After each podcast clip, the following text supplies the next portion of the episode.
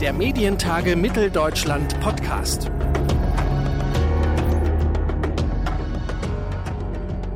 Herzlich willkommen zu einer neuen Ausgabe unseres Medientage Mitteldeutschland Podcast. Heute bei uns im Podcast zu Gast ist Michael Talay, Geschäftsführer der Funke Medien Thüringen. Mein Name ist Claudius Niesen und ich sage Hallo und herzlich willkommen zu unserer heutigen Ausgabe und Hallo und herzlich willkommen Michael Talay.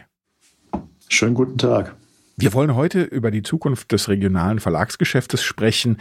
Und da kommen wir vielleicht auf einen Punkt am Anfang gleich, der Ihnen sicherlich ein bisschen wehtun wird, denn vor einem runden Jahr wurde die Funke Mediengruppe durch einen Hackerangriff äh, tagelang, ja, man kann sagen, zum Stillstand gebracht. Normalerweise berichten Sie ja über solche Anlässe, wenn das andere trifft. Welche Auswirkungen hatte das für Sie äh, bei Funke in Thüringen und gibt es vielleicht auch sowas wie ein, ein Learning Neudeutsch daraus? Das war beruflich, muss ich gestehen, die schlimmste Zeit meines Lebens. Das fing also im Jahre 2020, zwei Tage vor Weihnachten an.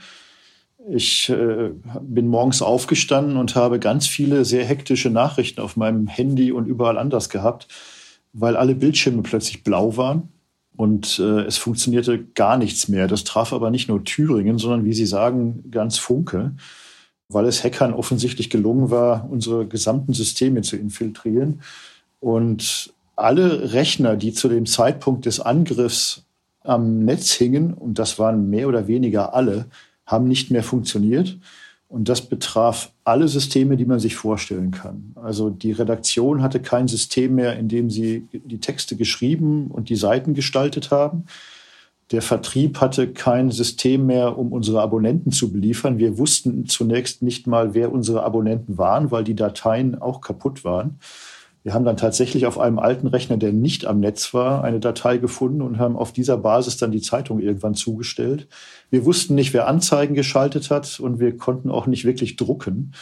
Und wir haben dann tatsächlich innerhalb einer Nacht oder eines Tages irgendwie eine Notlösung für alle Systeme gefunden, sodass wir sowohl an diesem besagten Tag vor Weihnachten als auch in den Tagen danach und den Wochen danach immer erschienen sind, irgendwie, aber natürlich in keiner Weise so, wie das die Leser von uns erwarten und so, wie wir das wollen, nämlich mit 24 Seiten und vielen, vielen Lokalausgaben. Das war alles nicht möglich. Wenn Sie nach dem Learning fragen, also wir haben zunächst sämtliche Rechner bei Funke neu aufgesetzt. Da reden wir über mehr als 10.000 Rechner. Es gab zudem, wie gesagt, es war direkt vor Weihnachten und über Weihnachten. Keiner hatte mehr Weihnachten, keiner hatte Urlaub, keiner hatte freien Tage, keiner hatte ein Wochenende. Das hat sich über sechs bis acht Wochen hingezogen, bis wir dann wirklich wieder auf dem Stand vor diesem Angriff waren. Und die IT hat eine Wahnsinnsarbeit geleistet zu dem Zeitpunkt und die haben alle Systeme neu gemacht und neue Möglichkeiten installiert, um sowas in Zukunft zu verhindern, was ich sehr hoffe. Jetzt sind wir Journalisten ja nicht nur ähm, dafür bekannt, dass wir äh, überall unsere Nase reinstecken, sondern ich habe manchmal das Gefühl, dass es unter Journalisten so eine Krankheit gibt, äh, dass man immer alles besser weiß. Wie sehr sind Ihnen denn dann Kollegen von außen auch ein Stück weit mit Häme begegnet in der Zeit oder in der Zeit danach?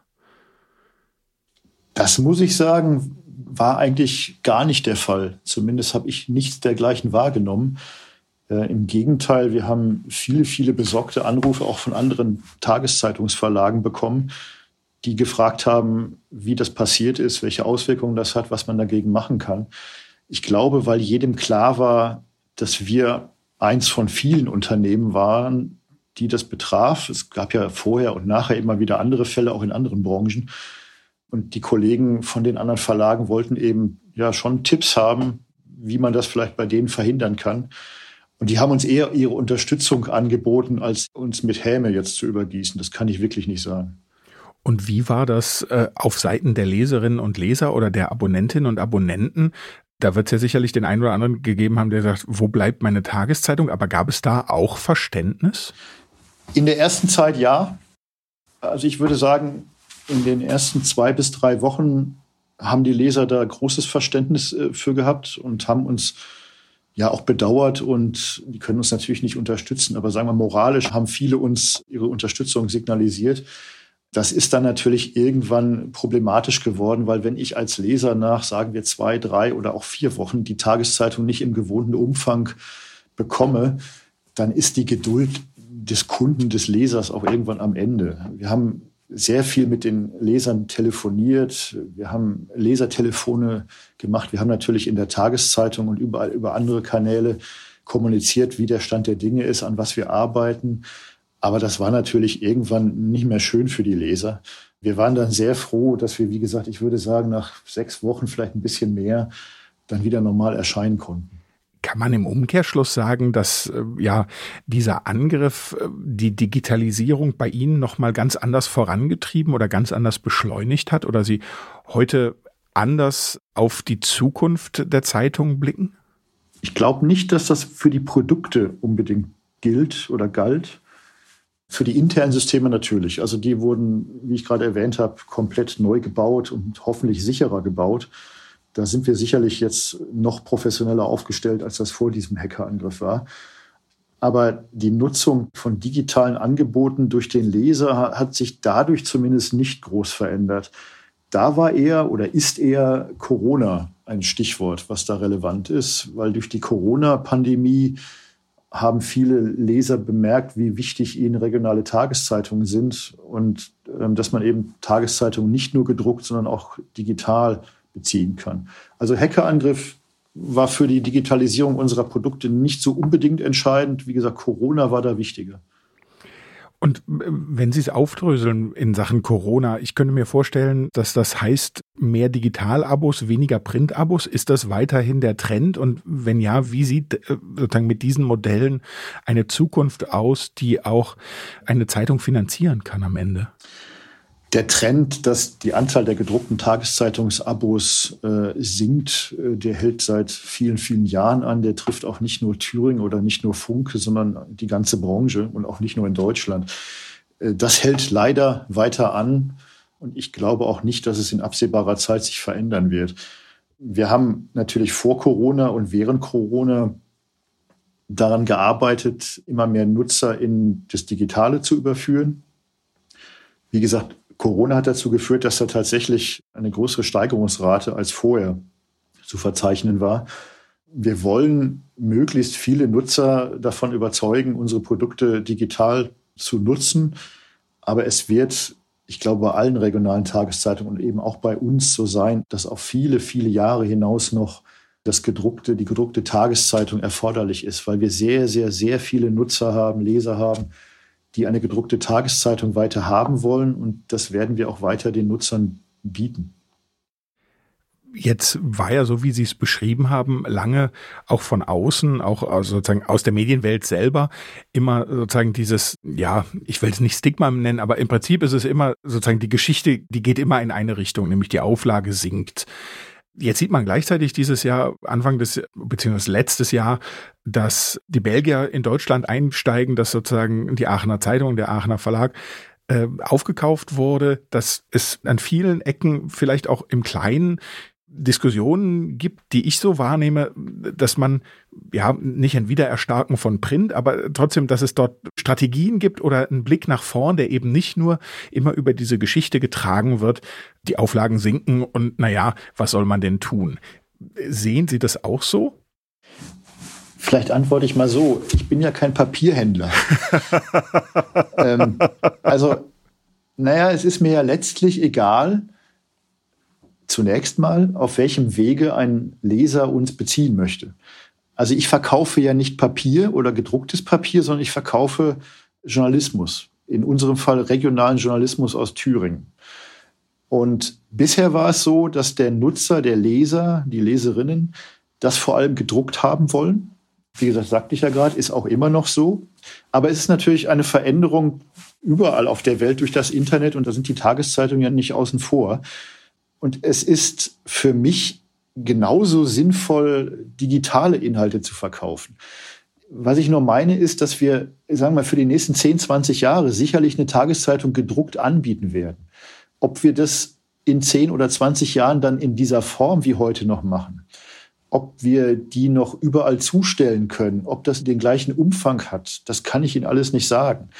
Aber es wird vermutlich eine gedruckte Tageszeitung geben. Und es ist relativ offensichtlich, dass natürlich in Sachen Aktualität das Internet unschlagbar ist. Also wenn ich auf Neuigkeiten, auf News aus bin, neueste Fußballergebnisse oder andere Dinge, die weltweit oder in Thüringen passieren, dann ist natürlich das Internet, wie gesagt, durch eine gedruckte Tageszeitung nicht zu schlagen. Also muss man vielleicht irgendwann überlegen, dass der Inhalt der Zeitung sich verändert, dass er mehr in Richtung Hintergründe, Reportagen, Kommentare und so weiter geht, aber dieser News-Charakter halt völlig irgendwann ins Internet wandert. Das ist heute glaube ich, noch zu früh, das zu sagen, weil, wie gesagt, ein Großteil unserer Leserschaft möchte nach wie vor die Zeitung in dem Maße und in der Art und Weise, wie wir das heute machen. Aber ich denke, es wird sich verändern machen wir es nochmal an Ihrer Aussage fest, sehr zu Recht, dass Sie ja kein Papierhändler sind. Welche Art von Berichterstattung, von lokaler Berichterstattung erwarten denn Leserinnen und Leser? Vielleicht jetzt auch wieder über Thüringen hinausgeblickt. Wo kann äh, die regionale, wo kann die lokale Berichterstattung ihre Fründe ausspielen? Wenn ich mir jetzt Thüringen angucke, und da bin ich am besten aussagefähig, dann sind wir eigentlich die einzigen, das einzige Medium, das in der Fläche noch wirklich präsent ist wir, wir haben Lokalredaktionen überall im Land, also zumindest da, wo wir erscheinen. Und wir erscheinen bis auf den Südthüringer Teil, wo wir nicht sind, eigentlich in ganz Thüringen. Und wir haben überall Lokalredaktionen, die vor Ort präsent sind und über das Geschehen im Lokalen berichten. Das kann im Moment hier kein anderes Medium. Der öffentlich-rechtliche Rundfunk tut das nicht und auch Internetplattformen, die es in einzelnen Städten gibt, kann das in dem Umfang nicht. Und das ist das große Asset von regionalen und lokalen Tageszeitungen. Wenn wir ehrlich sind, wir müssen natürlich einen guten Mantel haben, also eine gute überregionale Berichterstattung, Bundespolitik und Ausland und ähnliche Dinge. Und das hat Funke durch die Zentralredaktion in Berlin. Und das muss man haben und das erwarten die Leser von uns auch. Aber ich glaube, der Kaufimpuls, weshalb man eine Tageszeitung wie uns abonniert, der entsteht dadurch, dass ich wissen möchte, was passiert denn in meinem Umfeld, im lokalen und regionalen Umfeld. Ich wohne in Erfurt, also möchte ich wissen, was in Erfurt passiert. Ich wohne in Thüringen, also interessiert mich vielleicht noch die Thüringer Landespolitik oder die Thüringer Wirtschaft oder die Kultur oder ähnliches. Deswegen kaufe ich mir eine regionale Tageszeitung. Und dafür müssen wir sorgen, dass wir das weiterhin garantieren mit allen wirtschaftlichen Herausforderungen, vor der wir da stehen. Aber es wäre aus meiner Sicht fatal, wenn wir uns aus der Fläche zurückziehen und eine Lokalausgabe nach der anderen und eine Lokalredaktion nach der anderen aufgeben. Katja Wildermuth, die Intendantin des Bayerischen Rundfunks, wenn wir ein bisschen nach Süden blicken von Ihnen aus, hat ja zuletzt nochmal betont, wie wichtig ihr die lokale Berichterstattung ist, hat nochmal betont, wie viele ja, Lokalstudios, regionale Berichterstatter sie ins Feld schickt. Sind Sie da eher froh, dass der MDR da nicht so stark aufgestellt ist wie der BR? Oder würde Konkurrenz da das Geschäft nochmal beleben? Ja, da schlagen zwei Herzen in meiner Brust. Äh, es gibt ja eine Einigung, sagen wir mal, der deutschen Tageszeitungsverleger mit den öffentlich-rechtlichen Rundfunkanstalten, wo man sich darüber verständigt hat, in welchem Maße der öffentlich-rechtliche Rundfunk, der ja gebührenfinanziert ist, äh, ins Lokale vordringt und welchen Platz sozusagen die öffentlich-rechtlichen und welchen Platz die Tageszeitungen da haben.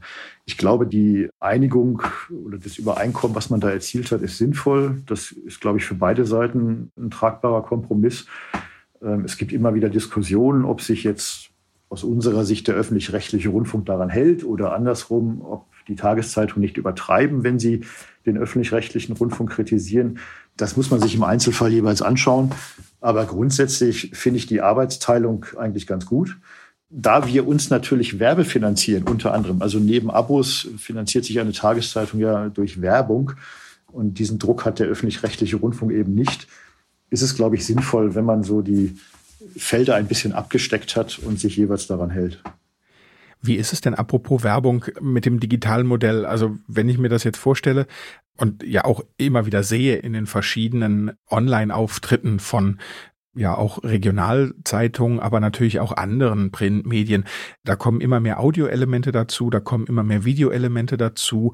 Es kriegt eine andere Schlagzahl an Berichterstattung. Ich erinnere mich äh, an Diskussionen, die wir zumindest hier in Leipzig hatten darüber, dass bei äh, Bombenfunden, also sozusagen Zweite Weltkriegsbomben, dann die Frage war, warum muss das hinter die Paywall irgendwann, wenn jemand informiert werden sollte? In welche Richtung wird da die Art und Weise der Berichterstattung sich entwickeln? so, dass ein Reporter am Ende oder eine Reporterin alles machen muss, also ein Videobeitrag, ein Audiobeitrag und noch ein Online-Text? Oder was, was glauben Sie, in welche Richtung das gehen wird? Es ist natürlich nicht mehr so, dass ein Tageszeitungsjournalist äh, jetzt zu einem Termin geht, zu einer Pressekonferenz oder zu irgendwas anderem, dann seinen Text schreibt und um, weiß ich nicht, 18 Uhr ist Redaktionsschluss und das war's. So kann man heute Journalismus nicht mehr betreiben, weil wir können ja nicht ignorieren, dass es soziale Netzwerke und äh, das Internet gibt. Es ist schon so, dass ein Journalist bei uns äh, weiß, dass er, wenn er über etwas berichtet, zunächst mal eine kurze Nachricht absetzt für die Webseite, vielleicht für Twitter, für Facebook und so weiter, dass er vielleicht je nach Ereignis ein kleines Video macht und das zunächst für die sozialen Netzwerke und für unsere Webseiten und für unsere Apps zur Verfügung stellt und danach den längeren Beitrag schreibt. Äh, das ist, glaube ich, auch für die, die Leserschaft ähm, der beste Weg, weil ich hatte ja vorhin gesagt, dass natürlich in Sachen Aktualität das Internet nicht zu schlagen ist durch eine gedruckte Tageszeitung. Und das verändert natürlich auch das Berufsbild. Wir schulen unsere Redakteure und Redakteurinnen sehr umfangreich, was dieses Thema angeht. Also es ist nicht so, dass wir sagen, guck dir das selbst an und friss oder stirb, sondern es gibt Schulungen, es gibt Seminare, ähm, die Leute werden daran herangeführt oder wurden. Inzwischen ist es ja passiert. Und die meisten, muss man wirklich so sagen, sind damit auch völlig einverstanden und finden das ja auch wichtig. Also die können ja auch nicht ignorieren, wie sich die Landschaft geändert hat und wollen nicht nur als gedruckter Text erscheinen, sondern auch im Internet, auf sozialen Medien und so weiter. Sie haben ja in der Vergangenheit durchaus auch Interesse gehabt an möglichen Hörfunkbeteiligungen. Wenn es die Möglichkeit gäbe, hätten Sie auch Interesse, sich an elektronischen Medien zu beteiligen, an digitalen Medien? Die Frage nach der Hörfunkbeteiligung, um das noch kurz aufzugreifen, stellt sich ja im Moment in Thüringen nicht, weil es ein, Sie lachen, stimmt, weil es ein ein Landesmediengesetz gibt, was uns das leider untersagt. Mhm. Wenn das nicht so wäre, müsste man sich das natürlich anschauen. Da kann man jetzt nicht pauschal sagen, jawohl, das würden wir wollen. Aber zumindest hätten wir dann die Möglichkeit, das mal zu prüfen. Im Moment ist es nicht so. Ob sich das mal irgendwann verändert, vielleicht wenn es hier mal eine neue Legislaturperiode gibt und eine neue Landesregierung, das muss man sehen. Das beobachten wir, aber das ist jetzt Zukunftsmusik dass wir uns an elektronischen Medien beteiligen. Das tut Funke ja eigentlich laufend. Also in der vergangenen Woche wurde verkündet, dass Funke sich an äh, entweder beteiligt oder dass eben äh, digitale Angebote übernommen werden. Und wir bauen die auch selbst auf. Aber auch für Thüringen haben wir das schon mehrfach geprüft und mit möglichen Partnern diskutiert. Es ist bis halt nicht passiert. Aber das heißt nicht, dass das in der Zukunft nicht passieren könnte. Aber bis dahin sind wir eigentlich auf einem ganz guten Weg, das selbst aufzubauen. Unsere Reichweiten, was unsere Tageszeitungs-Webseiten angeht, sind ziemlich gut. Also wir haben sehr, sehr viele Nutzer jeden Tag auf der Seite. Insofern sehe ich im Moment keinen Druck, dass wir jetzt unbedingt mit einem Mitbewerber hier in Gespräche äh, gehen müssten. Aber ausschließen kann man das natürlich auch nicht. Und äh, es gibt ja auch immer wieder die Diskussion um personalisierte Angebote, also personalisierte Zeitungen. Was halten Sie von so einem Zuschnitt an äh, Informationsangeboten? Im Internet geht das ja ganz gut. Da kann man ja Suchalgorithmen sozusagen definieren. Man kann Newsletter abonnieren oder nicht abonnieren. Da funktioniert das natürlich relativ einfach und relativ gut, auch bei uns. Bei gedruckten Tageszeitungen das höre ich seit mindestens 15 Jahren und das ist im Moment immer noch Science Fiction. Es gab solche Versuche, die sind, soweit mir bekannt, alle gescheitert. Es gibt auch das Thema des digitalen Druckens. Also wenn ich eine personalisierte Zeitung anbieten möchte, dann kann ich das nicht in, im Rahmen einer normalen Druckerei, sondern ich müsste ja, wenn ich das gedruckt haben möchte, jede Ausgabe für den einzelnen Leser äh, tatsächlich personalisieren. Und das wäre nur mit Digitaldruck möglich. Aber das sind im Moment alles Zukunftsgeschichten, die ich bisher noch nirgends wirklich umgesetzt gesehen habe. Wenn wir in die Glaskugel schauen, ich weiß, Journalisten sind groß darin zu fragen, wollen sich dann aber auch selber nicht unbedingt immer so gerne in die Karten schauen lassen. Aber äh, was denken Sie in zehn Jahren? Wo stehen wir mit dem regionalen Journalismus in Thüringen? Ich hoffe sehr, dass wir nach wie vor, wie ich gerade erwähnt habe, überall präsent sind vielleicht sogar noch präsenter als jetzt, weil wir vielleicht ein paar wirtschaftliche Zwänge bis dahin überwunden haben und dann wieder noch mehr in Redaktionen und redaktionelle Angebote investieren können. Ich habe ja gesagt, dass ich davon ausgehe, dass es aus meiner Sicht nach wie vor eine gedruckte Tageszeitung geben wird oder mehrere. Wir bieten ja drei Tageszeitungen in Thüringen an, dass die auch weiter erscheinen werden. Wie gesagt, vielleicht in etwas inhaltlich veränderter Form, weil es nicht mehr so um Aktualität, sondern mehr um Einordnung, Hintergründe und so weiter geht und das andere im Internet stattfindet. Ich glaube darüber hinaus, dass wir in, wenn Sie über zehn Jahreszeiträume sprechen, wir sehr viel mehr Nutzer im Internet haben, als wir es heute schon haben, dass es dann quasi Standard sein wird, die Tageszeitung im Internet zu lesen oder die Webseiten und dass vielleicht die gedruckte Tageszeitung, wie gesagt, so eine Art Zusatzangebot sein könnte. Aber das ist natürlich alles ein bisschen sehr spekulativ, weil zehn Jahre ist eine sehr lange Zeit. Und wenn Sie mich vor fünf Jahren gefragt hätten, wo wir heute stehen, hätte ich wahrscheinlich so ähnlich geantwortet. Insofern muss man das echt abwarten. Das sagt Geschäftsführer der Funke Medien Thüringen, Michael Talay, hier bei uns im Podcast der Medientage. Und ich sage vielen herzlichen Dank für das Gespräch. Vielen Dank. Und noch ein kleiner Hinweis in eigener Sache. Die nächste Ausgabe unseres Podcasts gibt es in 14 Tagen, wie immer donnerstags. Und bis dahin hoffe ich darauf, dass wir uns weiterhin hören. Überall, wo es Podcasts gibt, zum Beispiel bei Apple Podcast, Deezer, Spotify oder Google Podcast. Und ja, auch nachhören können Sie uns. Alle bereits veröffentlichten Folgen finden Sie genau auf diesen Plattformen und natürlich auf unserer Webseite medientage-mitteldeutschland.de. Und wenn Sie in Zukunft keine Folge verpassen wollen, dann abonnieren Sie den Podcast einfach, wenn Sie mögen. Streichen sich außerdem gern den 1. und 2. Juni 2022 im Kalender an. Dann findet die nächste Ausgabe der Medientage in Leipzig statt. Tickets zum Early Bird Preis gibt es in Kürze über unsere Website. Tickets zum Early Bird Preis gibt es ab sofort über unsere Website. Mein Name ist Claudius Niesen und ich sage vielen Dank fürs Zuhören und bis zum nächsten Mal der Medientage Mitteldeutschland Podcast.